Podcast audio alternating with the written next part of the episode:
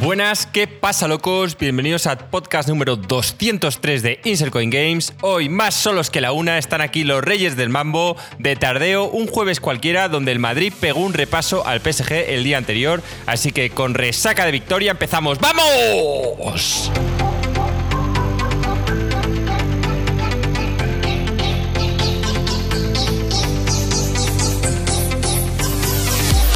Aquí no te pensaba tan futbolero, tío. Aquí en, tu intro ya has metido al Real Madrid. O sea, que lo de ayer fue, fue histórico, parece ser.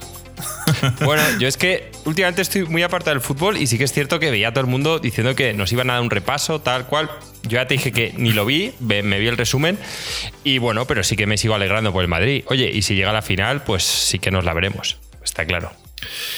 Sí, ayer fue un partidazo. Decidimos no hacer podcast los miércoles a las nueve y media por el hecho de que había un partido muy importante. Mm, nosotros mismos queríamos verlo y mucha gente que normalmente está en el chat durante los directos del podcast mm, ya estaban avisando que no iban a poder estar por el Madrid. Así que dijimos que mira, que lo hacíamos este jueves, que también Alex nos, nos ha fallado a última hora. Yo fallaba por la noche, Alex no podía ahora y al final hemos decidido Joaquín y yo hacerlo por la tarde. Pero bueno, vosotros los que estáis escuchando esto os da igual. Simplemente os ha llegado el podcast el viernes y anteriormente otra semana habría sido el jueves. Así que nada, Joaquín, tío. Eh, esta vez sí que me aventuro a decir que va a ser un podcast relativamente corto. Bueno. Esta vez me lo compras, ¿no? Esta vez te lo puedo semi-comprar, tío. Tengo, Marco, una buenísima noticia estaba el otro día, antes de meternos en tema de videojuegos, esto es solo rápido, pero merece la pena. Estaba por el campo y de repente a lo lejos veo un gazpacho cuya textura y color me, suenan familiar, ¿no? Pero ponía Dani García o algo así. tengo de hecho el envase ahí dentro. Y digo, joder, si es que es igual que el de salsas de salteras, además el mismo envase, lo cojo, le doy la vuelta y digo, este es el mismo puto gazpacho. Le doy la vuelta y por delante ponía más gazpacho Dani García o algo así, número uno en Andalucía. Y me giro por detrás y pone fabricado por salsas de salteras. Me lo he comprado, tío. Es el mismo puto gazpacho. Estoy feliz. Lo tengo en el campo enfrente de casa. Así que. Yo es que. Eso, eso. ¿Hasta qué punto, o sea, cualquier persona que haya estudiado marketing o lo que sea no lo podría explicar, pero ¿hasta qué punto es legal vender un mismo producto, tío, con, Mismo, o sea, tú dices, es, el número uno en Andalucía es el mismo de salsas de saltera, sí, lo ponen en la etiqueta, cualquiera se puede entender. Pero no sé, me parece un poco sucio. El Dani García ya ha puesto el nombre, básicamente. Así que, dicho esto, ya vamos a entrar en materia de videojuegos. Saludamos también a Miguel Cruz que acaba de entrar, nuevo horario. Ya hemos comentado que ayer con el partido en Madrid estamos de tardeo. Insert Coin Games ha pasado a tardeo este jueves. Y bueno, las noticias tampoco es que den para mucho, pero a mí hay una que me ilusiona, ¿vale? Y es el hecho de que van a ser una serie de, de Kratos, de God of War. Y no es tanto el que vayan a hacer la serie, porque ya hemos visto, dentro de que ha habido cosas buenas en Netflix, también hemos visto infamias, ¿no? Resident Evil, por lo visto, ha sido para cortarse las venas, yo ni me molesté en mirarla. La película de animación estuvo medio bien, pero aquí es que los creadores que están detrás, para que os hagáis una pequeña idea de quiénes son y por qué me ilusiona, es gente que hizo el primer guion de Iron Man, de la primera, que para mí es la buena, ¿vale? Y luego también hicieron Los hijos de los hombres, que es una película por la que fueron nominados al Oscar, peculiar, me la vi hace poco, además, coincidencia que me la vi hace poco, es del actor este que tiene la mano inglés enorme, tío. Joder, nunca me sale su puto nombre. Eh, Clay, Owen. Clay Owen, tío, que tiene unas ah, manos, ese tío te pega una leche y estoy seguro que, que vuelas. No, entonces, bueno, pues me parece que puede ir a buen puerto. Además, el que está detrás de este proyecto es Amazon Prime, que es otra alegría porque sé que, bueno, de entre Disney, Netflix y Amazon, sé que Amazon lo va a hacer lo más adulto posible. Es la compañía un poco más hecha para, venga, tío, ya tenéis los niños Disney, nuestras series son más para adultos, que son los que están pagando Amazon Prime. Entonces, bueno, en general, con muchas ganas de que el proyecto salga adelante y ojalá que salga bien. Decir que Amazon también ha firmado Fallout y Mass Effect o sea, imaginaos el hype si esto está bien hecho. ¿Cómo, cómo, cómo, cómo, cómo? O sea, Amazon hace tiempo también firmó, está en proyecto para hacer una de Fallout y una de Mass Effect. Que es... A mí la del Fallout me parece difícil. Porque es, tiene que ser con humor y, no sé cómo lo van a hacer. Yo creo que el Fallout es un gran videojuego, pero no sería una gran serie o película. Creo, ¿eh? Al menos yo no, en mi cabeza no lo imagino. Y si lo es, es porque han cogido buenos guionistas y poco tiene que ver con lo que es el videojuego. Quiere decirse, tendrás referencias, tendrás eh, pues las facciones y demás, pero y el setting, pero, pero, pero difícilmente va a poder parecerse a nada de un videojuego. Creo yo, ¿eh, Joaquín, ¿tú lo, ves, ¿tú lo ves así o lo ves que podría... Aparte, que es que el videojuego, no sé el 1 y el 2 que no se he jugado, pero no son tampoco unas grandes historias. la gracia de los Fallout es que puede ser el personaje que tú quieras. Ya, pero mm, yo, creo que pueden empezar adaptándolos quizá a los de ordenador, que sí que eran una gran historia, Marco. Y dentro de que obviamente el personaje lo tienen que hacer limitado y que van a meter a más personajes, creo que bien hecho puede ser especial. Mientras esté al Bondiga, tío, no tengo ningún problema. No recuerdo si están los primeros. Creo que sí. Creo que siempre había un perro en todos los Fallouts. Me suena que sí, pero no sé si se llama Albóndiga. Curiosamente, Joaquín, yo juego todos los juegos en inglés. Fallout 3, por algún casual, en Xbox no podía cambiar el idioma, o sea que lo compré en CD, en disco y lo jugué en español. Y me gustó tanto, o sea, me pareció un buen doblaje, que seguramente sea normalito, con, como todo lo que vemos, veíamos en esa época, pero me gustó. Y ya me quedé con los nombres, tío, Tocho Mosca, no sé qué, no sé cuántos, y ya pues como que... pues ya como que, que me moló. Y bueno, o sea, bueno, tampoco he dicho nada del God of War. Encantado. Encantado que haga una serie de God of War. Creo que sí que es una serie, película que puede llegar a la masa. O sea, esto es puto Kratos, tío. Es un personaje con que ya se come la pantalla solo. ¿qué, van a hacer con el tema de la voz, Marco? Eso es lo que no entiendo. A ver, van a coger a, van a, coger a un, tío enorme de raza negra. O sea, tiene que tener esa voz. No, pero a ver, ya, lo tienen. Pero, o sea, tú o sea, ¿tú crees que va a estar doblada al propio inglés? O sea, que van a coger el típico no, actor le, ponen un blanco mazado y luego le va a doblar el pavo original. No, no, no, no, no, va, a ser negro. Kratos va a ser negro. A, ver, piensa una cosa. Kratos, eh, evidentemente es espartano y es blanco, pero si le ves, tiene un tono casi grisáceo porque tiene las cenizas de sus de su, de su familia, de su mujer y su, hijo, pegados al cuerpo. Eh, pero, pero a mí me da igual, mira, al igual que la sirenita me choca que fuera de raza negra, no tengo ningún problema con que lo sea, pero joder, llevamos toda la vida viendo a la sirenita pues blanca y pelirroja, pues sorprende. Pero Kratos no tengo ningún problema. Me parece que tanto una persona eh, de raza blanca como de negra lo puede hacer. Asiática lo veo más difícil porque es un tío jodidamente grande y musculoso y sería complicado. Pero vamos, yo, yo, yo esa serie me apetece. Eh, y, tienen mucho que, jugar. No sé si me iría primero a la, trilogía original, con muchos cambios y lo, lo que tú quieras, pero iba un poco a la mitología griega. Y luego, cuando la cosa se deshinche, tío, pasas como en el videojuego, pasas a la, a la, nórdica. Yo creo que sería obligatorio empezar por la, por la original. Vamos, me parece que no tiene demasiado sentido porque la historia de Kratos, bien, para los que hemos visto los videojuegos, Marco, ah, Joaquín, te lo podemos comprar. Pero es animada. ¿Es animada? No lo sé, no lo sé. Es que están preguntando aquí si es animado de actores reales. Yo he entendido que era de actores reales, ¿eh? Yo creo que también, pero igual que la de Mass Effect y Fallout, no lo sé. Yo en su día sé que Mass Effect ya salió Henry Cavill diciendo que él quería protagonizarla. A ver, es que Henry Cavill, si es fan de los videojuegos, es un tío que pega como The Witcher, pues pega como Shepard, pega como todos. Entonces, claro, tío, le vamos a ver ahí en todos lados. Como Kratos, tío, quizá ya canta un poco, pero. No le van a dar el papel, diría yo. Y, Shepard, bueno, sí, o sea, haría un buen Shepard, las cosas como son. Pero, pero bueno, no creo que se lo dé. Pero me parece bien, tío. Y Amazon, como bien dices, yo eh, solo pido a Amazon que mejoren su interfase, tío, porque, porque es un poco infierno en la tele manejarse con el Amazon. Mientras que Netflix y todas van como un tiro, la de Amazon se resiente un poco, así que que, la mejor, que mejoren la UI. Vamos, bien. ¿Qué más noticias, Joaquín? Oye, el, PlayStation Showcase de ayer. Eh, casi ni lo comentamos porque la verdad es que si vamos a ser sinceros, yo no lo he visto. Joaquín lo acaba de ver hace cinco minutos, muy por encima. Eh, sé los anuncios que se hicieron, pero, pero no he visto nada, Joaquín. Entonces explícame tú que has visto un poco por encima las cosas. Lo tengáis ahí apuntado en el doc, que te lo he dejado apuntado. Sí, sí, lo, lo, he visto, pero vamos, que no me ha llamado nada la atención. En general, un poquito lo del Final Fantasy, que siempre hacen cuando quieren poner hype, un Final Fantasy nuevo que se llama Origin, lo cual no, no, no, este ya lo habíamos hablado. Es el Stranger of Paradise Final Fantasy Origin, que es el, el, Dark Souls, el intento de Dark Souls por parte de, Square. Pues ni me acuerdo. Yo ya jugué. Pero vamos, eso de Dark Souls no tiene nada que ver. Sí, no, no, tiene que ver en, bueno, pues en que es un, es un Souls. O sea, es un. En que son japoneses los dos que hacen los Souls y este juego. O sea, eso es lo que tiene que no, ver. No, pero, pero sus mecánicas, el combate, el hecho de que tienes que, eh, que irte buscando los bonfires, eh, todos los enemigos vuelven a salir, como, como lo era el Jedi Fallen Order. Vale, ¿Qué tiene que ver Jedi? Yo el combate lo he visto porque el Jelly Order le daba como un pasito más a la acción, ¿vale? Que fuera un poco más rápido y tal. Ya este ya empieza a haber demasiado combo, demasiada magia, no sé. No, no... Bueno, a mí me. O sea, esto lo discutí esta semana pasada con Frost en, Discord, pero a mí me, yo creo que va a ser dramático. O sea, nunca compraría este juego, aunque tenga una, otras de la hostia. Luego quizá hablaremos un pelín de Elden Ring, entonces eh, no lo voy a comparar, pero me parece poco acertado por parte de Square Enix sacar un juego como Stranger of Paradise en una franja en la que ya ha salido hace poco Elden Ring, que la gente lo tiene fresco en la memoria. Hombre, pues vas a hacer el ridículo, eso está claro.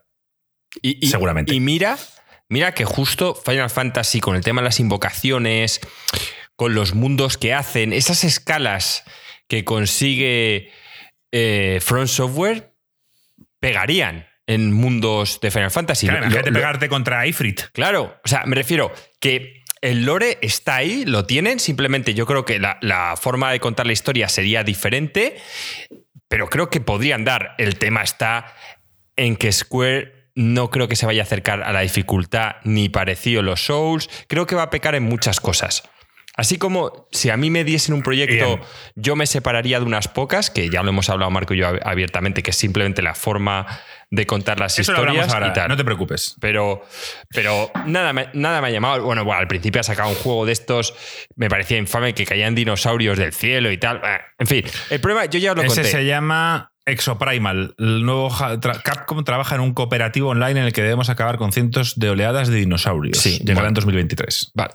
No sé, nada en general me llama la atención. Yo ya he dicho que este tipo de eventos, últimamente los únicos que los hace un poquito bien es Nintendo, porque va a, juegos que van a salir muy próximos y tal. Pero a mí me saben descafeinados. O sea, yo desde que no tengo mi E3, mi evento del año, estoy un poco jodido. Ellos avisan, Joaquín, ya avisaron que este State of Play va a durar 20 minutos, te dicen la duración. Cuando dura 20 ya sabes que poco va a haber. Y también te decían que iba a estar muy orientado a los, a los publishers japoneses, a los desarrolladores japoneses. Ya, pero Marco, es un poco también por el tiempo, por la fiesta. Todas veces que dices cuando te vas a viciar, ¿no? Que dices, para viciarme 20 minutos ni enciendo la tele. Exacto. Pues yo lo mismo. O sea, yo ya, cuando me van a dar anuncios y me van a dar cosas de estas en directo, a mí, por ejemplo, eh, sin ir más lejos, Cyberpunk estuvo haciendo directos de estos y a mí me parecían, pues bueno, me vi el primero por la novedad y luego me parecía un coñazo. O sea, o lo haces a lo grande o a mí no me convences. Las tortugas ninja de Kawabonga Collection eh, bueno, pues Konami lanzará una colección remasterizada de las entregas clásicas manteniendo su esencia. Bueno, tío, a mí las Tortugas Ninjas me gusta, pero a mí me gusta el, último que salía, que sacaron, bueno, que no ha salido todavía, pero que saldrá en breves, eh, que también son los creadores de Streets of Rage 4, que hay muchos fans en Discord y, y bueno, ese tengo ganas, pero yo esta colección de juegos de antaño supongo que meterán el Turtles in Time y tal, que creo que ya sacaron un remaster hace unos años de ese, entonces no sé muy bien en qué consistirá. Eh, dicho Joaquín esto, hay un par de cosas. Yo el tráiler nuevo del Forspoken, el cual han, han, han pospuesto a octubre. Forspoken era un juego que salía en breve, salía creo que en abril, si hay que me corrija alguien en el chat, pero salía en abril, si no recuerdo mal, y lo han movido a octubre. O sea que eso estaba en pañales. Eh, yo es que. Y mostraron un tráiler que se ve bastante bien. Me recuerda al Infamous, tío. Me recuerda a una tía eh, con poderes de electricidad, de no sé qué, de no sé cuántos. a, mí me mola. Sé que es el creador de Final Fantasy XV, que eso es dramático, pero. Pero quizá no, está mal. Y, si han tenido que tomarse este tiempo, que posiblemente sea para pulir o para lo que sea, pues mejor. Salía en mayo. No sé, yo ese juego me transmitía malas vibraciones desde el principio y creo que es por la historia. creo que la historia va a ser infame. ¿No te gusta eso de que una neoyorquina aparezca eh, de repente en un mundo de fantasía? Con su slang y con su forma de ser. No, eso de, Narnia y tal, no sé, yo, yo creo que va a ser infame, pero algo me da. Y algo, algo, Joaquín, que se ha comentado también en Discord esta mañana, es que Returnal, el juego, tu juego favorito de PlayStation 5, va a sacar una expansión. Te lo leo. Housemark lanzará una actualización gratuita el 22 de marzo que añadirá cooperativo para dos jugadores, un modo supervivencia y nuevas zonas. ¿Qué te parece, tío, poder jugar por fin y pasarte por fin el Returnal conmigo, Joaquín. Pues hombre, puede ser una opción. ¿Ves? Con un amigo ya es, es una forma diferente de bajar la dificultad, pero sí, así puede. Si ya es una dificultad asequible, pues le, daré. Lo tienes, ¿no? No, lo tiene gringo. no lo tienes? Lo tiene gringo. O sea, ¿pero te lo llevaste a comprar o jugabas a mi copia? No, jugué en tu copia. Pero Entonces no lo tiene nadie. No, lo tiene gringo ahora mismo en su casa. Vale. Bueno, pues entonces no podemos jugarlo juntos, supongo, porque solo hay una copia. Y no vas a comprarte el Returnal de 80 pavos para jugarlo no, conmigo. No, eso seguro que no. Porque además es que es un juego que no me gustó. Ya tenéis mi, análisis de eso. Vale, pues pasamos. Y poco más, sí, poco más. Hay un par de cosas más. Joaquín, Valkyrie Elysium, eh, la longeva saga de Square Enix, yo no la conozco. ¿Tú te suena de algo, Valkyrie? No, y yo no la conozco. Y mira que le di a bastante a los juegos ah. de Square entonces tampoco. Hablamos de un JRPG mítico con combate en tiempo real. Mundos desolados en el que tendremos que buscar la esperanza, Joaquín. Y poco más. Eh, supongo que habrá alguna cosa pequeñita, pero como no lo hemos visto, no podemos hablar mucho de él. Y tal. Gracias a Frost por hacernos este pequeño resumen en Discord, que es el que he usado para, para hablar sobre esto. ¿Qué más, Joaquín? ¿Noticias? Bueno, a mí otra noticia que me, que me parecía interesante, pero desde luego no la termino de ver porque no veo el sentido, más allá de querer hacer un comentario y que la gente opine que eres eh, gamer y buena persona, en plan un poco a lo Phil Spencer, es el del jefe de Valve, Gabe Newell, que ha dicho, bueno, presidente de Valve o CEO, o como lo queráis llamar, dueño, señor todopoderoso, ha asegurado que si el público quiere Game Pass en Steam, pues que él lo va a intentar, ¿vale? Ha dicho frases del tiro. No creo que un sistema de suscripción sea algo que ellos necesiten, pero si sus clientes lo quieren, pues estarían dispuestos a trabajar para que eso ocurra. Bien, el problema que yo le veo a esto es que Microsoft claramente cuando ofrece Game Pass lo que quiere está ofreciendo es una plataforma. Y es una plataforma donde también se pueden comprar juegos. Oye, tú cuando estás jugando los juegos de Game Pass, ahí te viene el precio. O sea, tú en ese momento los tienes gratuitos, pero los puedes comprar. Entonces, no termino de ver, no termino de ver. Es que. ¿Por qué eh, Phil Spencer iba a meterlo en Steam? Porque entiendo que Steam le dirían, vale, me lo puedes meter aquí, pero capao, que no te puedan comprar los juegos en Game Pass. A ver, el problema está en que eh, la Store y toda la UI de, Xbox en PC es un poco dramática. Pero, pero, supongo que, joder, que ellos quieren tener su propia tienda o su propio servicio o lo que sea. Entonces, de, hecho, Joaquín, yo tengo, yo siempre, te pongo el ejemplo del Halo Infinite, cuando jugaba el multiplayer, que es gratuito, lo jugaba en Steam, pero cuando quería jugar, o más bien cuando quise probar la campaña, empecé a ver cómo se veía y tal, me lo bajé en, en, Xbox, o sea, en la plataforma de Xbox. Entonces tenía dos Halo Infinites instalados en mi ordenador. Eh, puede ser una forma de simplificar y que. A ver, todo el mundo quiere todo en Steam, pero a veces eso no es posible. Es como. Eh, imagínate que PlayStation hubiera decidido sacar sus juegos en, en PC y que hubieran dicho, bueno, vale, sí, lo sacamos en PC, todo el mundo lo está pidiendo, pero lo sacamos en una plataforma que nosotros hemos creado. La gente hubiera dicho, no, lo queremos en Steam. O sea, todo el mundo quiere todo en Steam. Pero a veces eso no es posible. Ya, pero ah, sí, por eso es a lo que voy, que yo no lo termino de ver, porque obviamente Gabe Newell, si viene el presidente está hablando con Tito Phil, dice Tito Phil, vale, nosotros lo metemos, pero con la opción de que compre los juegos en Game Pass, pues le va a mandar la mierda, obviamente. No sé, yo es que siempre he visto que para mí lo que pasa es que no sería una opción. O pueden repartir dinero. Pueden decir, bueno, si lo compran en Steam, pues eh, Valve se lleva esto y nosotros nos llevamos esto otro. Entonces, repartirlo. Porque sí que es verdad, y Gabe Newell puede decir perfectamente, decir, oye, no es lo mismo que vosotros tengáis un juego en vuestra store que lo tenga yo. Claro. Quiere decirse, el alcance que yo tengo es mucho mayor al que tú tienes. Y habrá juegos que un tío de LOL no conoce, pero que de repente le aparece ahí en su este. Bueno, he dicho LOL, que es otro browser, pero me imagino, eh, haceros la idea de lo que he dicho. ¿Me entendéis? tiene mucho mayor alcance y esa persona se puede enterar antes de, un juego que, que, acaba de salir. No sé, no le veo mucho sentido, Joaquín.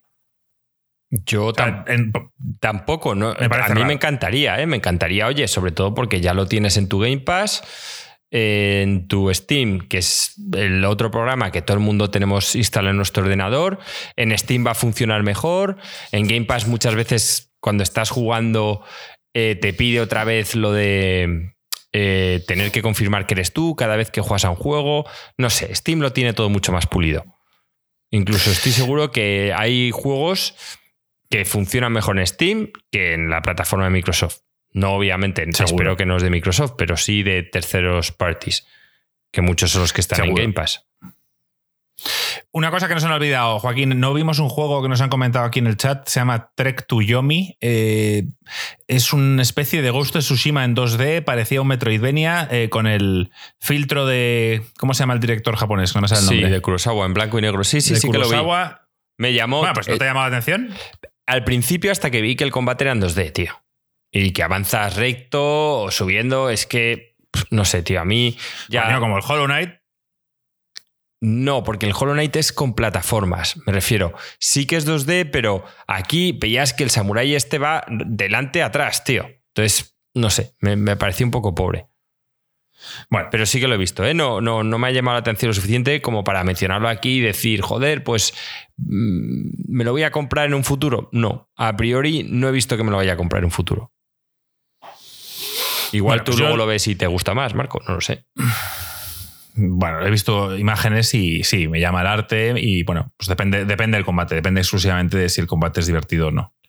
Ya está. ¿Qué más, Joaquín? Y bueno, en cuanto a noticias, nombrar el, éxito que está teniendo el Lost Ark, el juego que Amazon ha traído a Occidente. Van ya por 20 millones de jugadores. Entonces, la pregunta Pero ahora no lo pones en duda. Cuando yo decía 10 millones de jugadores en el Sea of Thieves, decíais, gente que se ha conectado al menos una vez. Cuentan a todos.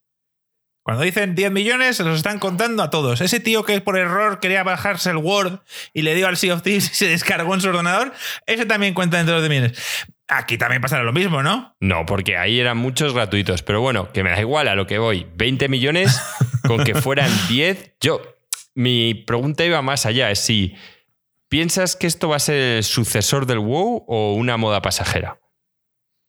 Moda pasajera. Creo, creo que tendrá, como todos los MMOs, y este quizá un poco más, tendrá gente que lo apoya y que es un juego que puede ser disfrutable y que la gente tal, pero en cuanto todos los streamers se vayan de este juego y se pongan a jugar a otra cosa, pues muchísima gente lo dejará. Tú piensas que, que, aquí en España gente como el Chocas, gente tal, está jugando a este, los Stark y eso hace que, muchos se lo descarguen. Mm, cuando el Chocas pase a jugar, yo qué cojones sea, al Elden Ring o a lo que sea, pues la gente dejará de jugarlo, mucha gente. Y sucesor del WoW, no. A ver, tú piensas que eso es de pago el WoW se sigue pagando 10 euros al mes, no sé cuánto es, la verdad es que se me ha olvidado. Este también se paga mensualmente, juraría. No, no, no, no, no, no. Este es gratuito. Los Stark es gratuito. Ah, pensaba yo que versión este bronce, versión oro, que pagas y se te y se te, bueno, se te dan una serie de, cosas, no sé qué te dan si cosméticos o lo que sea, pero este es, este es gratuito. O sea, que te lo puedes descargar en tu ordenador ahora y jugarlo, Joaquín. No, pensé yo que este era de pago, tío, no sé por qué estaba convencido que este iba, era de pago. No, no, no, no, no lo es. Es como todo, puedes pagar por tener cosméticos o alguna que otra ventaja, que eso no lo sé, no sé si es un pay to win, pero, pero no, no es de pago. Vale, pues entonces obviamente no es la misma liga porque el World of Warcraft... El único que compite a día de hoy con el WoW es el Final Fantasy XIV. Sí, que ese sí que es de pago mensual. Sí, sí, sí, sí. Es que eso es mucha pasta, es que es otra liga. Ser un juego gratuito o ser de pago mensual es que no tiene nada que ver. Nos preguntan si han jugado ese juego o lo van a jugar. Yo tenía intención, pero no me apetece, tío, meterme en un MMO. un MMO, el problema es, lo más probable es que no me guste y no porque no sea buen juego, sino porque no tengo el tiempo ni las ganas para, para aprenderme todo lo que hay que aprenderse de este tipo de juegos.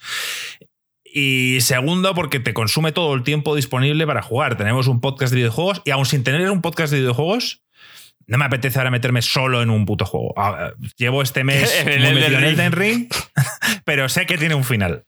Un juego como Lost Ark o como el WoW mismo, no hay final. O sea, Joaquín y yo y Alex y Gringo estuvimos enganchados al WoW casi tres años, si no recuerdo mal, entre dos y tres años enganchados. Que prácticamente no jugábamos a nada más.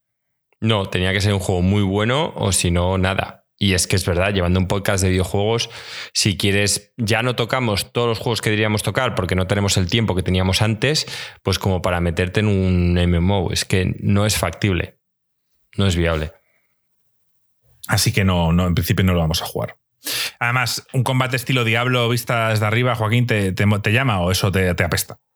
A mí no especialmente, porque el Diablo es un juego que detesto, pero es más porque el Diablo también iba mucho con el tema de millones de objetos todo el rato, o sea, con el tema del loot que odio. A lo mejor este, oye, tiene un loot más convencional y me, puede llegar a gustar, pero no. Pero el tema es el tiempo. O sea, es que sé cómo son estos juegos, sé el tiempo que hay que dedicarles.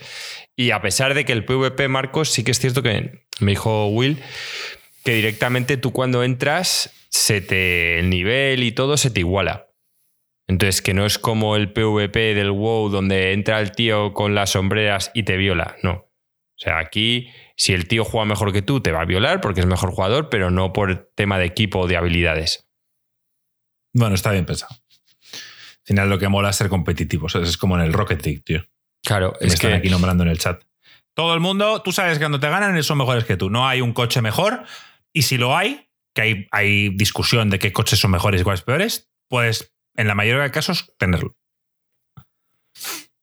Hay alguno que es exclusivo, no, o sea, sí, hay algunos que son de pago, pero ninguno de los de pago que yo tengo entendido, o sea, no se consideran los mejores coches. O sea, por ejemplo, hace mucha promoción, Joaquín, como el que tengo yo de Regreso al Futuro.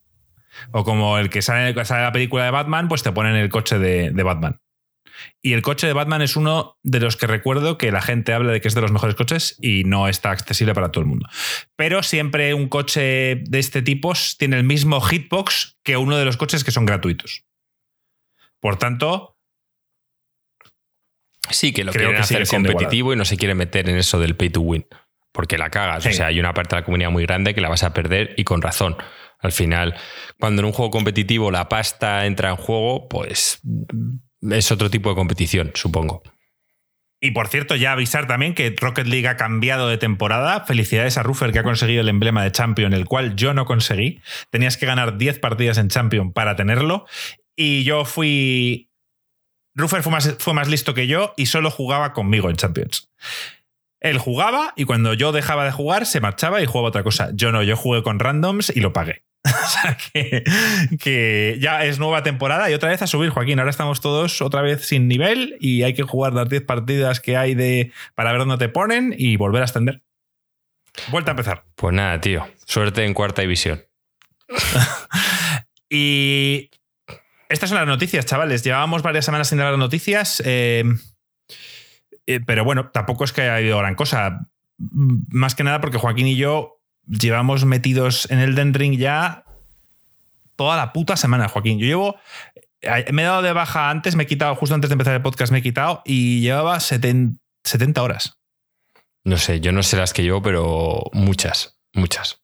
O sea, tengo que estar por ahí cerca y el tema es que estoy encantado. O sea, me, encanta el, el, hecho de poder ir a cualquier lado. El viajar entre los bonfires es muy accesible. ¿Te puedes creer que, me he enterado hace relativamente poco, hace 20 horas, ponle, me he enterado que puedes viajar a un bonfire desde donde quieras? Claro. Yo no, yo pensaba que tenía que ir a un bonfire y irme a otro. por eso llevo tantas horas. Tú imagínate el tiempo que he perdido. tío. sí, sí, sí, sí, Yo pensaba que tenía que estar en un bonfire para poder irme a otro, como pasan en muchos juegos. no, en, este no. Yo me di cuenta al principio y eso lo facilita mucho porque hay momentos tensos que estás con muchas almas, pero la has cagado luchando contra los típicos mobs y estás sin flash y puedes hacerla de, bueno, me jodo porque tengo que volver a repetirlo, pero esas almas las conservas, ¿sabes? Transportándote al último bonfire. Bueno, pues a ver, tampoco lo considero drama porque tampoco es grupo de talento, no es grupo de talento. Bueno, a ver, no te lo explican y yo debería haberlo sabido. No sé si los anteriores juegos eran así, pero, pero tampoco ha sido tanta drama porque piensa que me iba hacia atrás. Normalmente yo juego, yo no dejo el juego nunca en mitad de, de nada. O sea, yo voy de un bonfire a otro. Así juego yo. Yo no me voy, no estoy jugando y me dicen, ah, vámonos a las 7. Yo, yo calculo mi tiempo y yo, yo tengo que dejar a mi tío en un bonfire. Yo no lo dejo en medio de ningún sitio. Entonces, lo noté un poquito en ciertas situaciones, pero por lo general eh, luego ya me di cuenta. Entonces dije, vale, pues soy, gilipollas. Podría haberme lo callado, pero os lo cuento aquí, tío. Y yo lo comparto todo con vosotros. ¿Qué nivel son en este momento? Yo soy nivel 98. Yo juraría que era 87 por ahí. He estado viendo a un tío que solía verles, verse, verle las guías y tal de otros juegos. En este no estoy viendo guías, pero sí que quería ver un poco su personaje de, Strength, cómo lo hacía, qué armas usaba y demás. Y él recomienda dejar el personaje alrededor de 150. Quizás, muchos, quizás son muchos niveles, ¿no, Joaquín? A ver, yo llevo un rato en el que el juego me está pareciendo un paseo. No sé si es por todo lo que he explorado, porque la verdad es que el mundo me gusta tanto que voy a cada recoveco del mapa. Eh, al principio he sufrido tanto que luego mm, llevo bien desde que tengo armaduras pesadas.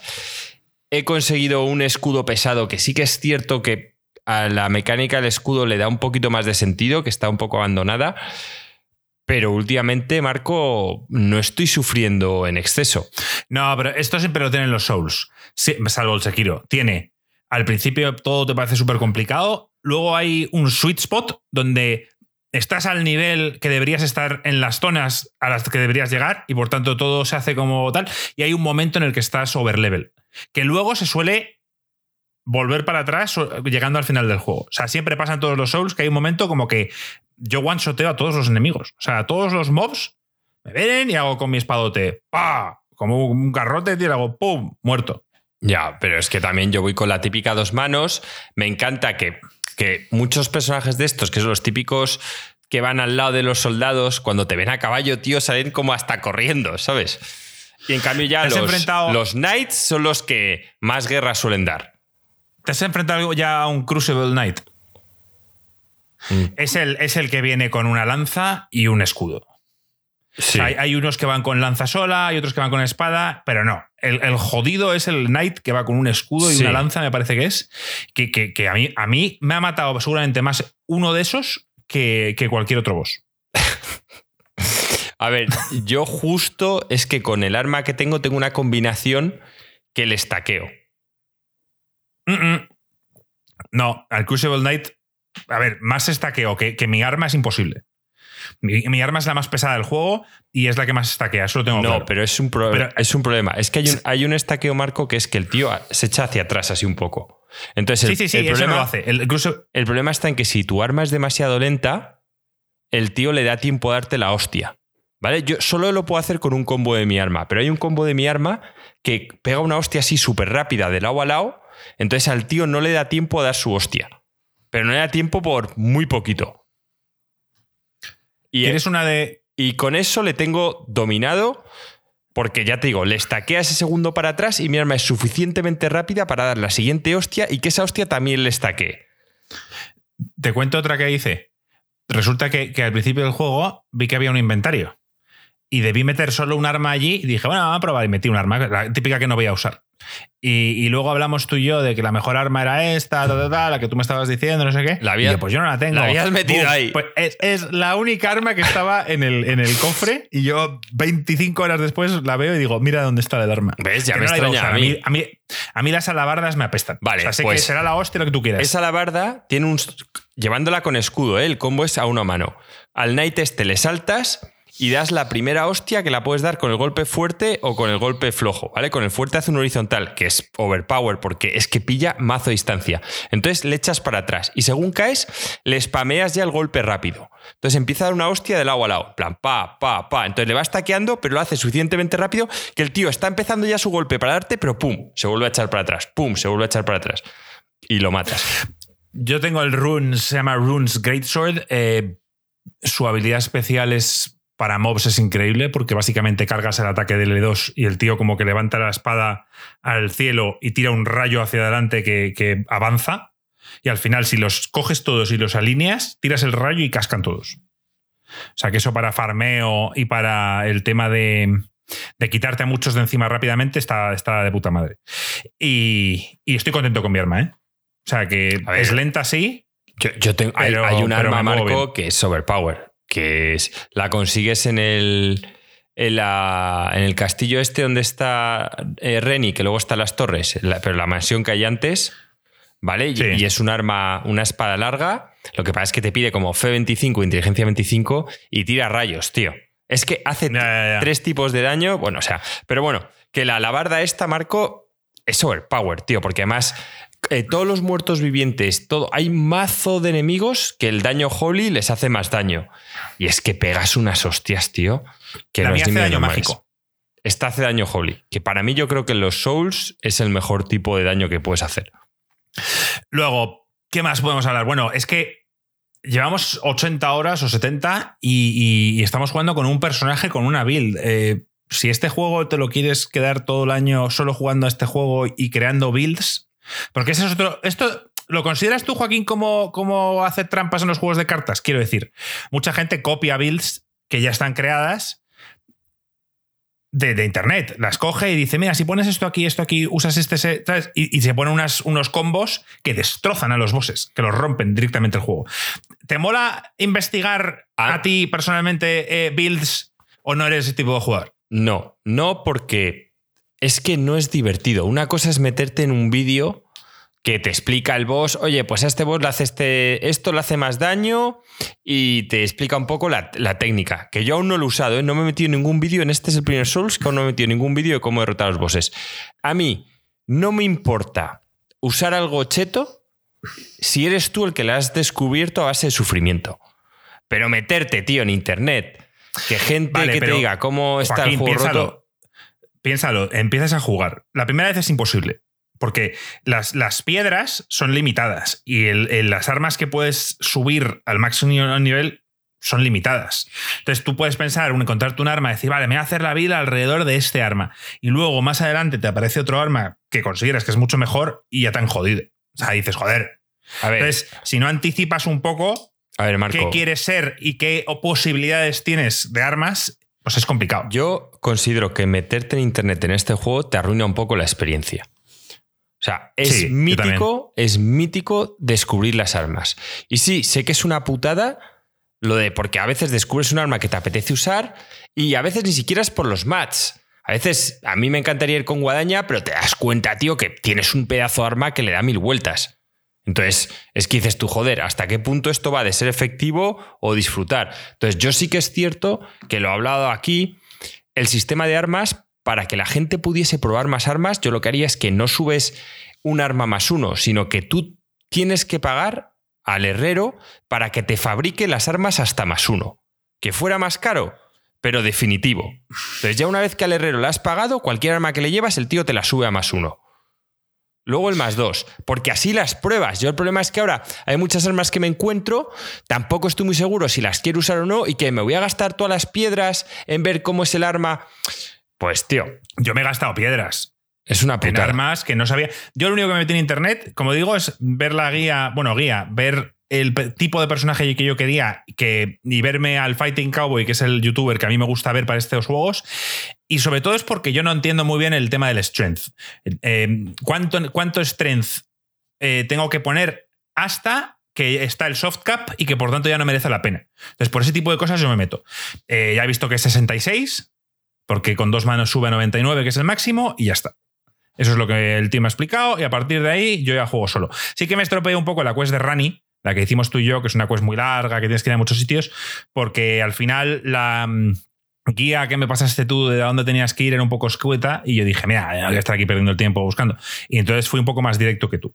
Pero por lo demás, eh, no, no, he mirado ninguna guía para, para matar a ningún boss y eso que un puto boss, tío, me ha tenido loco tres días. Que luego lo he reventado, ¿eh? me he ido a dar paseos y cuando he vuelto, entre el daño extra que hacía con mi arma y que ya me lo tenía controlado, porque como he hecho tantos tries al boss, eh, lo reventé a la segunda o a la tercera, que ya me fui con mi arma potenciada. Pero vamos, Joaquín, que nos está encantando el juego y que queda mucho por descubrir. O sea, yo todavía no he descubierto el mapa. No, no, ni yo tampoco. Y sobre todo es que es lo que te digo, no me canso. Y quizás el tema lo comentaste tú esta vez, lo que mejor define este juego es la escala de las cosas. O sea, claro, pero siempre cuando, ha sido así. Cuando ¿eh? llegas. Los Souls es la escala. cuando llegas a una ciudad y desde arriba ves toda la ciudad y es que luego estás por ahí abajo, tío.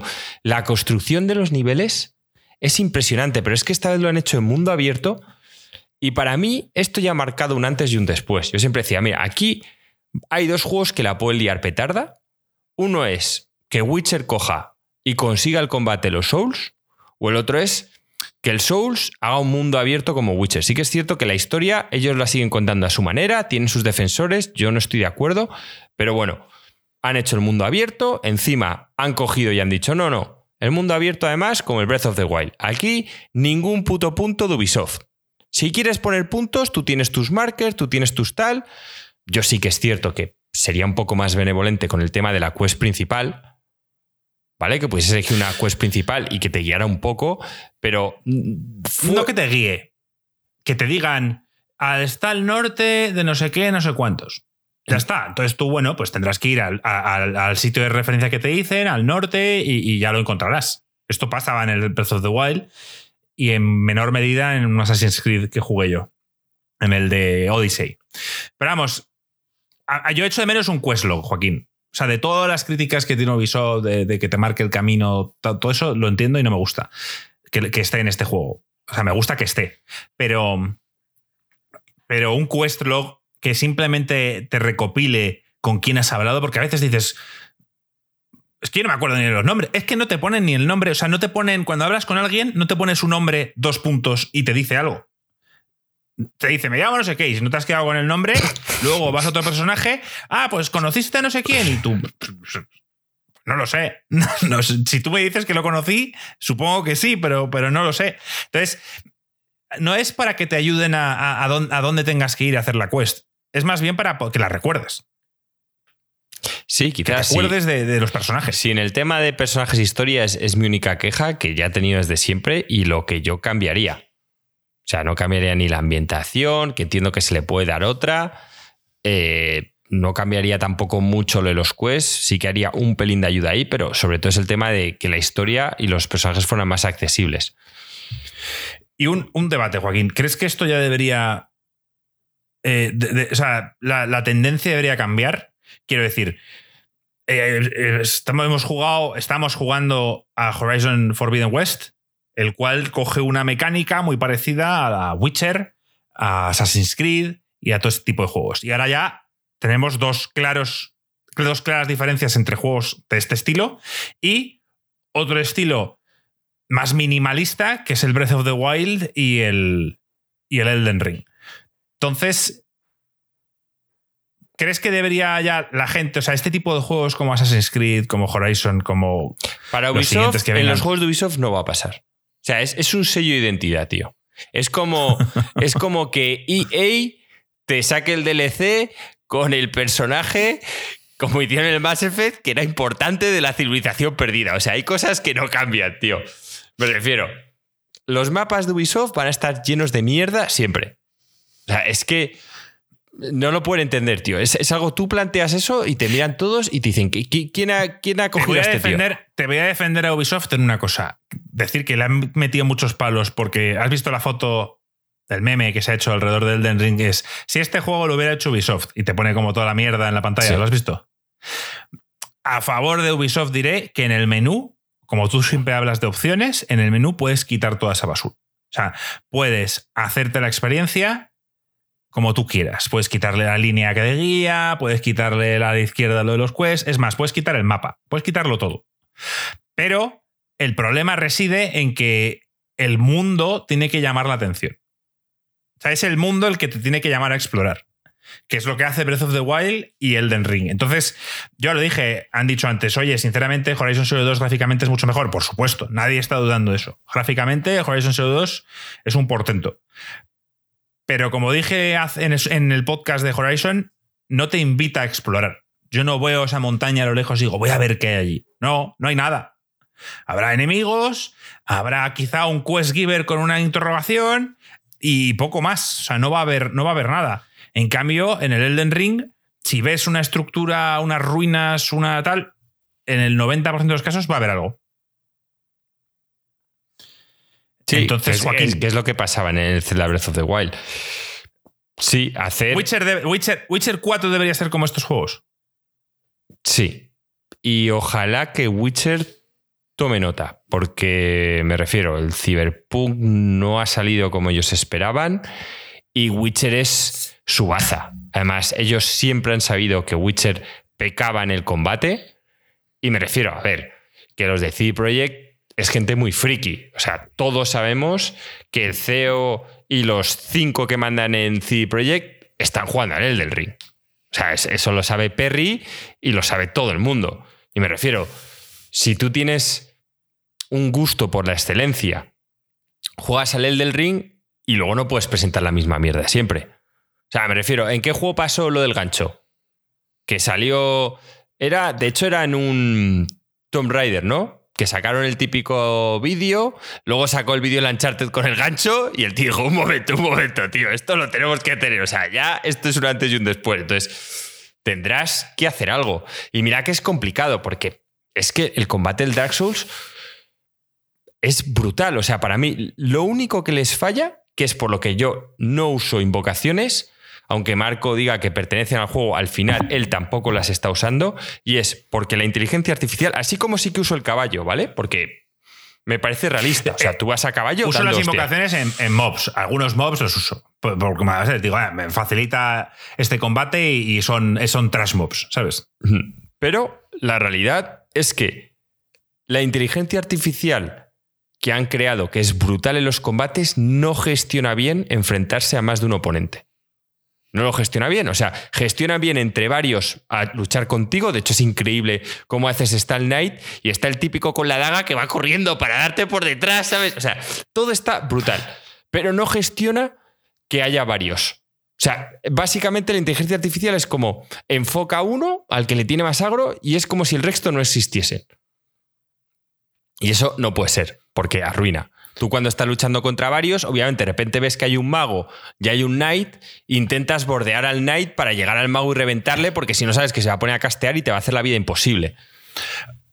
Oye, Joaquín, ¿es justo que penalicen las notas de Horizon Zero Dawn de Forbidden West por problemas técnicos y que en cambio en Elden Ring no lo hagan? En, Steam, en Steam Marco, en Steam el del Ring. No, hablo de Metacritic. O sea, olvídate de Steam. Hablo de Metacritic porque, porque los desarrolladores, lo hablo porque hay un desarrollador de Ubisoft y otro de Guerrilla se medio quejaron. Ya, les, les mataba la envidia. Yo, ¿qué quieres que haga?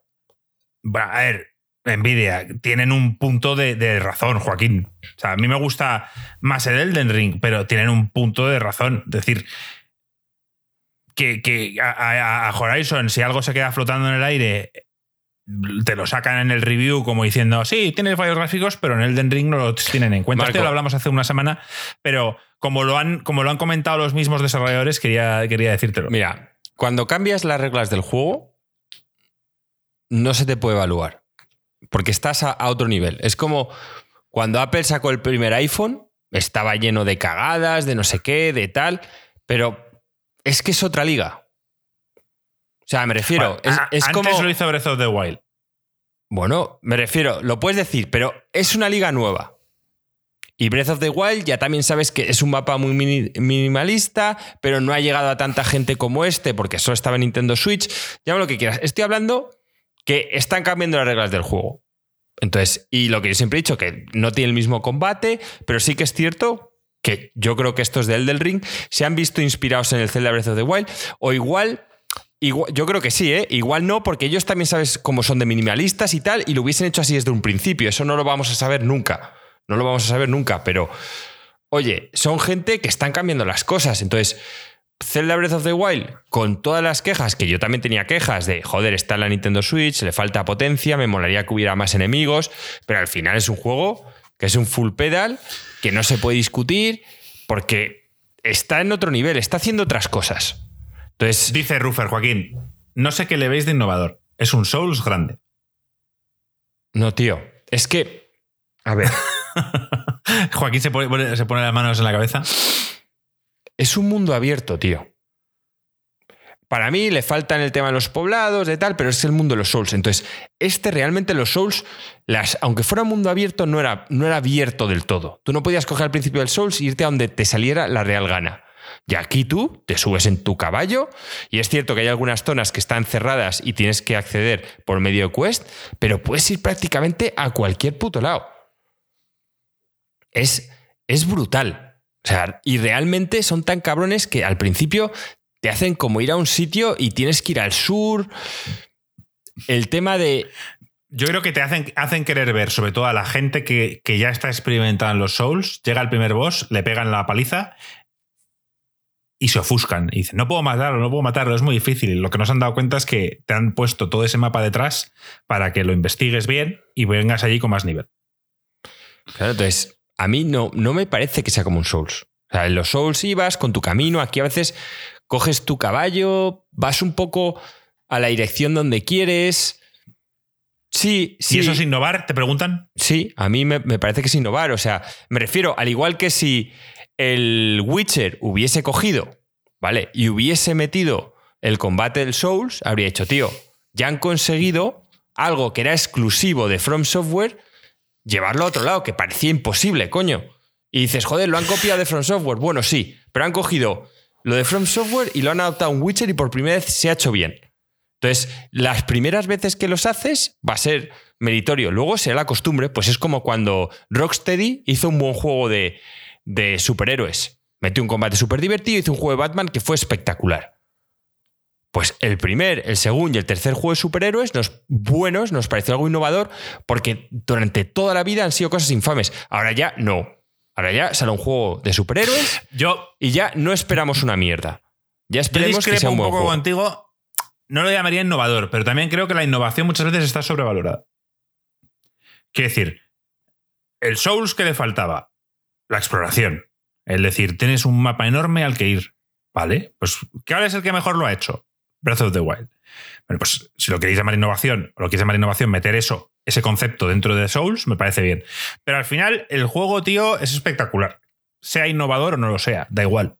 O sea, me da igual. Eh, eh, Firmo antes un juego pulido y que no inventa nada nuevo a un juego, tío, eh, que intenta ir innovar en muchas cosas y luego no da en el clavo en ninguna. Pero yo sí que creo que este es el camino a seguir. Y creo que debería, la industria en muchos casos debería dejar de llamarnos tontos y debería dejar a la gente un poco explorar y descubrir las cosas por sí solos. No hasta el nivel de Elden Ring en el que los quests ni siquiera te dicen ni te los marcan ni, ni, ni, ni un quest, luego simplemente, aunque no te los marquen, que te digan, hablaste con este tío en este poblado, por si quieres volver a hablar con él, o que te lo señalen en el mapa, que sí que es verdad que te lo puedes señalar tú. Pero le faltan cositas. Pero, pero vamos, es un pedazo de juego y bueno, ya podemos ir diciendo que es un full pedal, eso seguro. Em, ¿Crees que pueden volver a, a la fórmula anterior? No, es que, es que no van a volver a la fórmula anterior. O sea, ya sería una decepción. Me refiero que sí, que mucha gente los, los iba a comprar. Yo, de hecho, creo que también esto parte está motivado porque, oye, ha habido mucha gente que ha cogido el estilo Souls y ha empezado a hacer sus versiones. Yo jugué al Mortal Shell, yo jugué, oye, cosas buenas, ¿eh? Inspiradas y de gente que no, sin pelos en la lengua, dice, mira, tío, amamos los Souls, estamos tal. Entonces, yo creo que el propio estudio se dio cuenta de decir, oye, ya hemos hecho algo, ya está siendo mainstream, ya hay gente que nos copia, literalmente. No, no nos molestamos porque es gente que son jugadores de nuestros juegos, aparte de ser programadores y les encantan, pero esto implica que tenemos que dar un paso más. O sea, y, innovador también es cogerte al tío este, eh, JJ Martin, tío, y que te haga la puta historia. O sea, no hace la historia, pero que te ayude en una colaboración. Eso es, algo, trasfondo. espe- eso es algo especial. O a mí al menos me lo parece. Que luego, Nah, luego a lo mejor es todo tema marketing y el tío lo único que ha hecho ahí es llegar a reventar el buffet. O sea, no lo sé, no lo sé. Pero lo que quiero decir es que te llama la atención y decir, joder, este tío que ahora mismo es un escritor de fama mundial, eh, querido y odiado por igual, de fantasía oscura y tenebre, pues está con un estudio japonés, tío, escribiendo un tema de videojuegos. No es lo normal. O sea, esas típicas cosas que hace Kojima y que hacen que Kojima sea único y especial. Bueno, creo, chavales, que vamos a dejar el tema Elden Ring. Creo que ha quedado claro que tanto Joaquín como a mí nos gusta. Mm, Alex fliparía con este juego, ¿tú crees? Si Alex tuviera tiempo, le fliparía. Yo creo que si Alex tuviese tiempo, es que este es el juego que tendría que jugar. Porque el combate. Mira que ya le empezó a gustar el Salt and Sanctuary, pero es que, Marco, el combate, yo incluso el Souls, había visto obsoleto, ya te lo expliqué, la faceta de los enemigos enormes. De cómo realmente te llegaba un dragón y tú ponías tu escudo, tío. Y este es el primer juego que veo que es como toda esa fantasía que yo leía de pequeño, de Dungeons and Dragons, cómo tienes que afrontar los combates hasta el caballo. Es que otra cosa que no hemos hablado es del combate a caballo, tío. Marco, a mí Yo creo que me lo encanta. en el anterior. Me encanta. está muy bien hecho. Todo el combate, y esto lo hablamos en el podcast anterior, refleja de verdad cómo serían los combates de verdad. O sea, de verdad dentro de un mundo fantástico. Y me apasiona, tío. O sea, me apasiona que estás contra un mago, te tienes que acercar y le revientas como le dejes castear. Cuando estás luchando tíos ahí con armaduras, ese golpe de espadas. Pero no en plan a los samuráis, sino, no, que te vas zurrando el tío con tu armadura, tú con la tuya, aguantar la pose. No sé, me, me fascina, tío. Y creo que se podrá mejorar, por supuesto. Que podrán hacer una inteligencia artificial y a lo mejor ver un futuro en el que el cooperativo sea divertido. Puede ser o incluso en el que tuvieran hubs, típicas ciudades, Marco, donde ahí, en vez de ver las típicas almas, ahí sí que a lo mejor pudieses estar tal y poder salir incluso dos. Creo que es bien hecho. Lo que pasa es que van a ser muy conservadores y van a ir poco a poco. Pero mm, a mí, Marco habla de full pedal. Yo ya hablo de candidato a juego del año y espero que hagan el resto del año juegos muy buenos para que se acerquen a la experiencia que yo estoy viendo. O sea, es que vivo, duermo, sueño con el puto el del ring, tío. Cada minuto del otro día estaba viendo Batman y nada más empezar la peli, ¿vale? Que es ayer, que ahora lo nombraremos un poco por encima de la película. Nada más empezar, sale un anuncio del El del Ring. Pero un anuncio súper corto. Y, y justo lo que yo estaba pensando lo dijeron los tíos de al lado. Dicen, joder, deberíamos estar jugando en el del ring. O sea, tenía a mi izquierda los tíos y es que estaban pensando lo mismo que yo, tío. Qué brutal, tío. Es otro puto rollo. Te, te, preguntan, Joaquín, ¿Elden Ring es mejor que Cyberpunk? Sí, pero sin lugar a dudas. O sea, okay. el, el del ring es un sueño hecho realidad, ¿vale?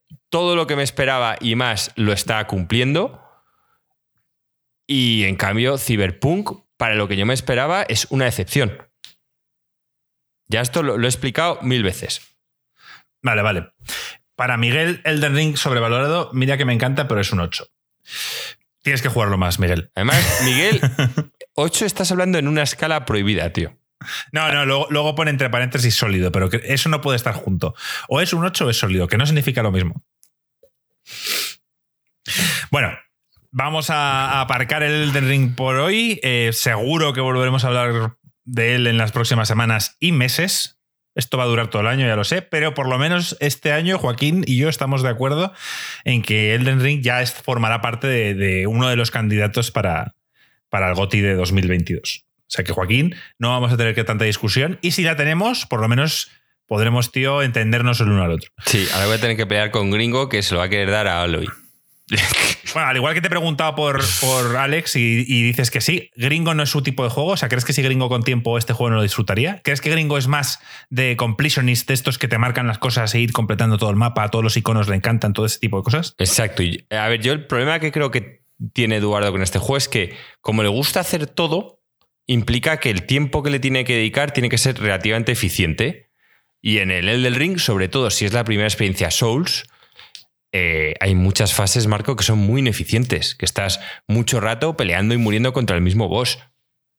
Sí. Entonces, y sobre todo, ya os digo, sobre todo cuando es el, la primera vez que entráis en un Souls, vamos, o sea, e, échate a perder horas de tu vida haciendo tries, que en este llega en un momento en el que si estás ofuscado, es lo que digo, vete, tío, vete, explora. Y luego vuelves como en los juegos de rol reales pues estás luchando contra un dragón mediano, tío, vuelves cuando tu personaje es nivel 20, tío, y eres dios y le revientas. Pues bueno, como en la fantasía de toda la puta vida. A farmear, dicen. No es, a farmear, es que no es, farmear, tío. Es que te vas a explorar. Es que no te vas a matar pollos. Te vas a seguir disfrutando el juego, pero por otro camino en el que mm, la follada es menor. Es más aceptable. Sí, yo, yo en ningún momento en este juego he sentido que estaba farmeando. En ningún momento he visto buenas zonas de farmeo por si algún día las necesito, pero no he visto mm, farmeo por ningún tipo. Tengo casi todo lo que quiero ah, y, el nivel, bueno, ya se va costando, ya va costando subir de nivel, pero bueno, es parte del juego y punto. Venga, Joaquín, Batman, no he hablado nada contigo, no sé si te ha gustado o no. Yo fui a verla el viernes pasado y, y bueno, dime tú, bueno, yo, a mí me gustó. A mí, me, gustó mucho. Me gustó. Me gustó bastante. Hay muchas cosas que encima ya fui con la visión que me había dado Marco, y es cierto que, lo vi ahí. Hay otras cosas que me han gustado un poco menos. Pero ahí la puta, como ya me dijiste tú ciertos aspectos, lo de Seven, pues lo vi y me encantó. El rollo es oscuro, todo eso No, eso no lo dije yo, no lo dije yo, lo dijo Frost en, Discord, dijo que era, que era muy parecido a las películas de David Fincher. Pues. tenías estilo. Sí. Y eso me gustó mucho. Es cierto, me gusta un poco más el ambiente que le da David Fincher. Aquí. Ah, le, fallaba un pelín, pero bueno. Eh, top, top. Sí, a mí. Visualmente la peli para mí es un escándalo. Y mira porque no, no, hablo de efectos especiales, hablo de, Y además no quiero sonar pedante porque ni siquiera seguramente sea lo que, sea lo que significa, pero, pero la fotografía, si hablamos de, cómo se ve, tío, cómo las localizaciones, o sea, cómo está hecho todo, tío, me flipa, Joaquín, la ambientación. O sea, cuando los típicos em, escenarios góticos con las luces de neón, cómo llueve, cómo llega toda la niebla. O sea, me parece increíble. O sea, me, apetecía vivir en Gotham. a mí me encanta la lluvia. A mí me encanta la lluvia. Soy una persona que cuando llueve se alegra. No me pone para triste para nada la lluvia. A ver, entendémonos, si me apetece ir con mis amigos a una terraza, me jode, como a todo el mundo. Pero si estoy en casa viciándome, soy fan de la lluvia total. Entonces, a mí Gotham es una ciudad en la que me gustaría vivir sin, el crimen y, la corrupción, Joaquín. Sí, claro. Y a mí sin Detroit, sin Robocop, no te jode, pero es lo que hay. Entonces, eh, los giros de guion me encantaron. No, no quiero hacer spoilers, pero tiene unos giros de guion muy buenos. En, en algunos momentos te van dando pistas, tú vas viendo quién puede ser el malo y tal, y luego te sorprenden por lo menos a mí iba pensando ciertas cosas y en algunas acerté, en otras no. Ya sé lo que no te ha gustado. Y el tema. El Batman. Sí. Dentro de que ¿Le Pattinson, trastornado? por ejemplo, yo le defendí en, en Tenet, me apetecía que estuviera tal cual. Creo que se tenía que haber tomado en serio el gimnasio por una vez en su puta vida. A ver, se ve claramente que cuando hay varias veces que le enfocan la espalda, que está amazado, y digo, ese no es Robert Pattinson. Porque luego le ves en la siguiente escena de lado y es un tirillas. Claro, es un tío delgado. Entonces, un tío como Joaquín. El problema está en que, bien, tú puedes poner una peli de Bruce Lee con un tío delgado, rápido y tal, pero no te revientas a seis tíos como ese. Es que además, hace poco os recomendé una serie que hay en Amazon Prime que se llama Jack Richard, ¿vale? Que el protagonista le ves, Marco, es que te saca una cabeza y es como tú de grande, pero puro músculo, tío. o sea, le ves y sabes que ese tío de cada puño troncha uno. Y en cambio, ves a Pattison y todas las imágenes están hechas como para que parezca más grande lo que es. Pero el tío, el productor habló con él, venga, tal cual, tienes tres meses, prepárate, no sé qué. Y el tío apareció en el rodaje y dijo, es que se me había caducado este gimnasio. O sea, no, no me parece serio. Yo no te digo que tengas que estar como Christian Bale, pero joder, tienes que tener un poco de cuerpo, que lo haga creíble. Sobre todo, yo pensé que lo iban a arreglar, Marco, poniéndole más movidas aparte del taser y tal. Entonces, aquí el tío me parece que reparte demasiado, intentan verlo, el tema de los puños, que es muy rápido, vale, te lo compro, pero muchas veces ves que se la balanzan, tío, y joder. Es lo único que me echó un poco para atrás. Lo de ah, pero pensaba que no te había gustado el personaje. O sea, ¿te gusta que este sea un Batman trastornado, un Batman que no es nada sociable, ¿sabes?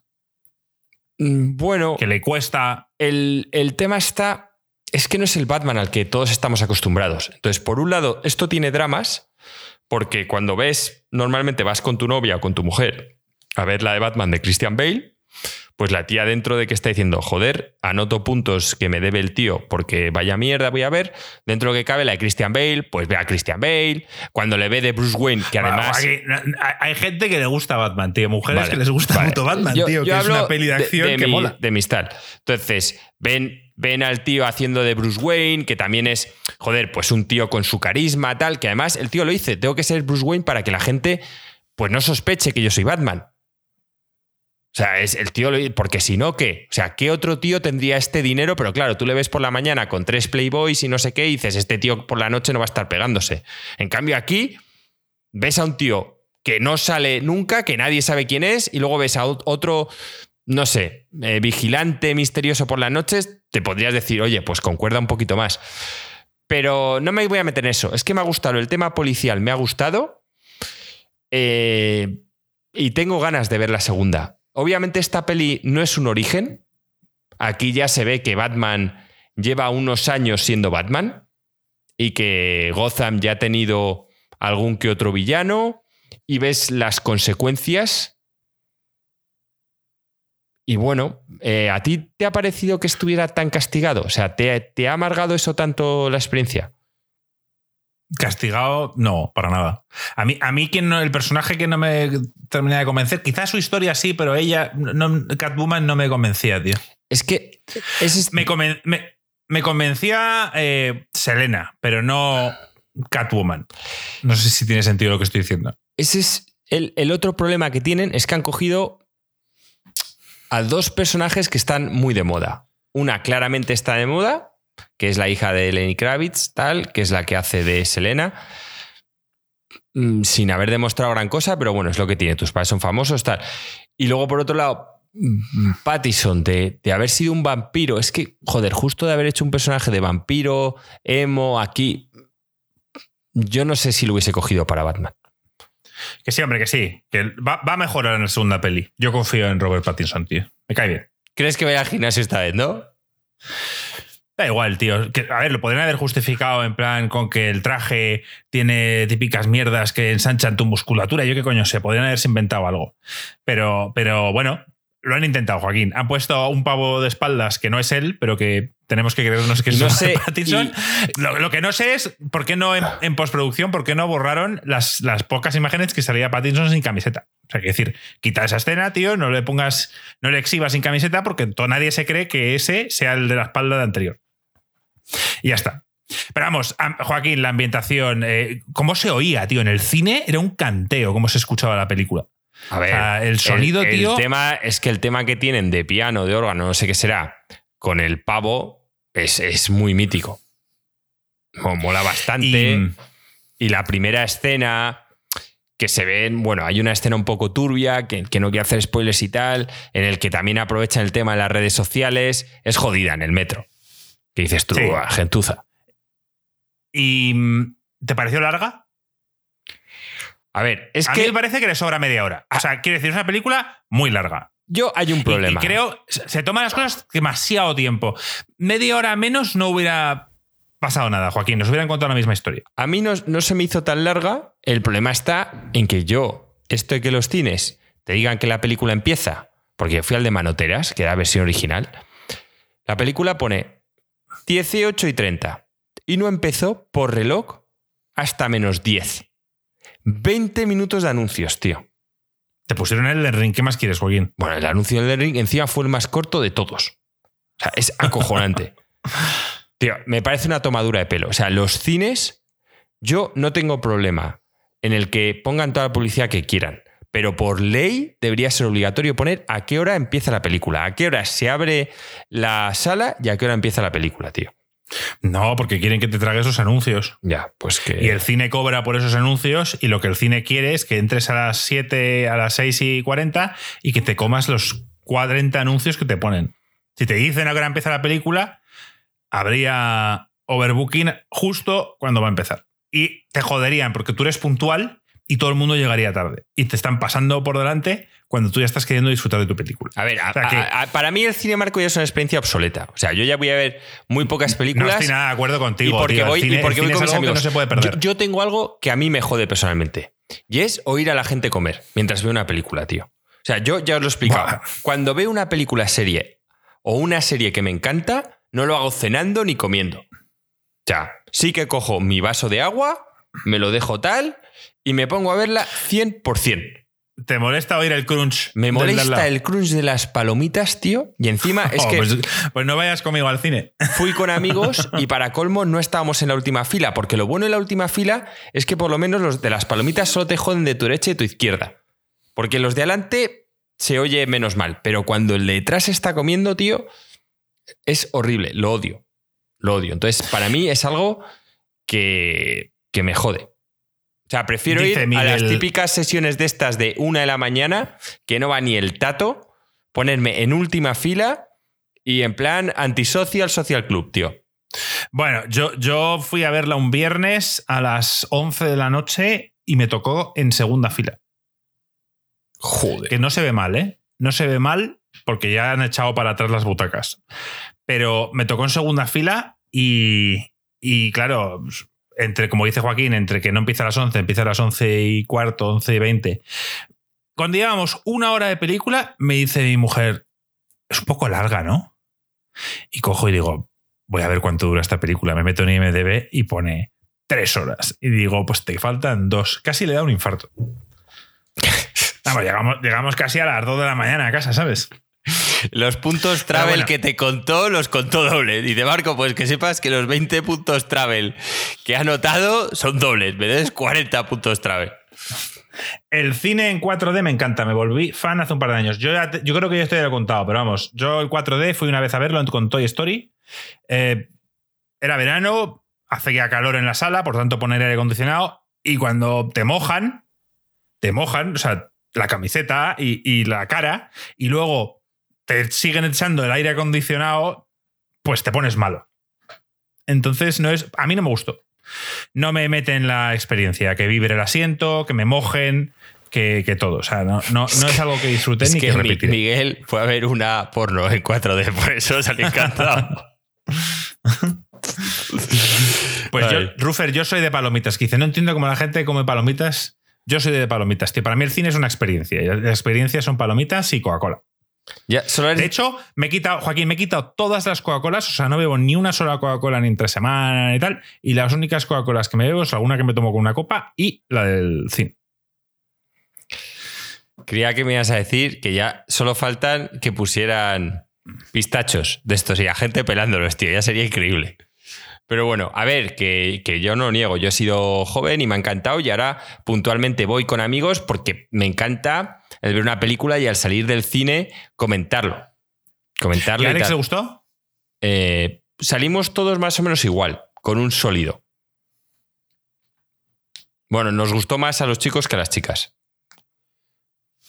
Hombre, ya, yo, a ver, yo fui con, con Lore y con, y con una amiga y me dijeron que vaya tostón. Sí. Que se las habría ahorrado tranquilamente. Ya, pero es lo que hay. Y en cambio estoy seguro que ven las de Nolan y les podrán gustar más o menos, pero seguro que no acaban tan desencantadas.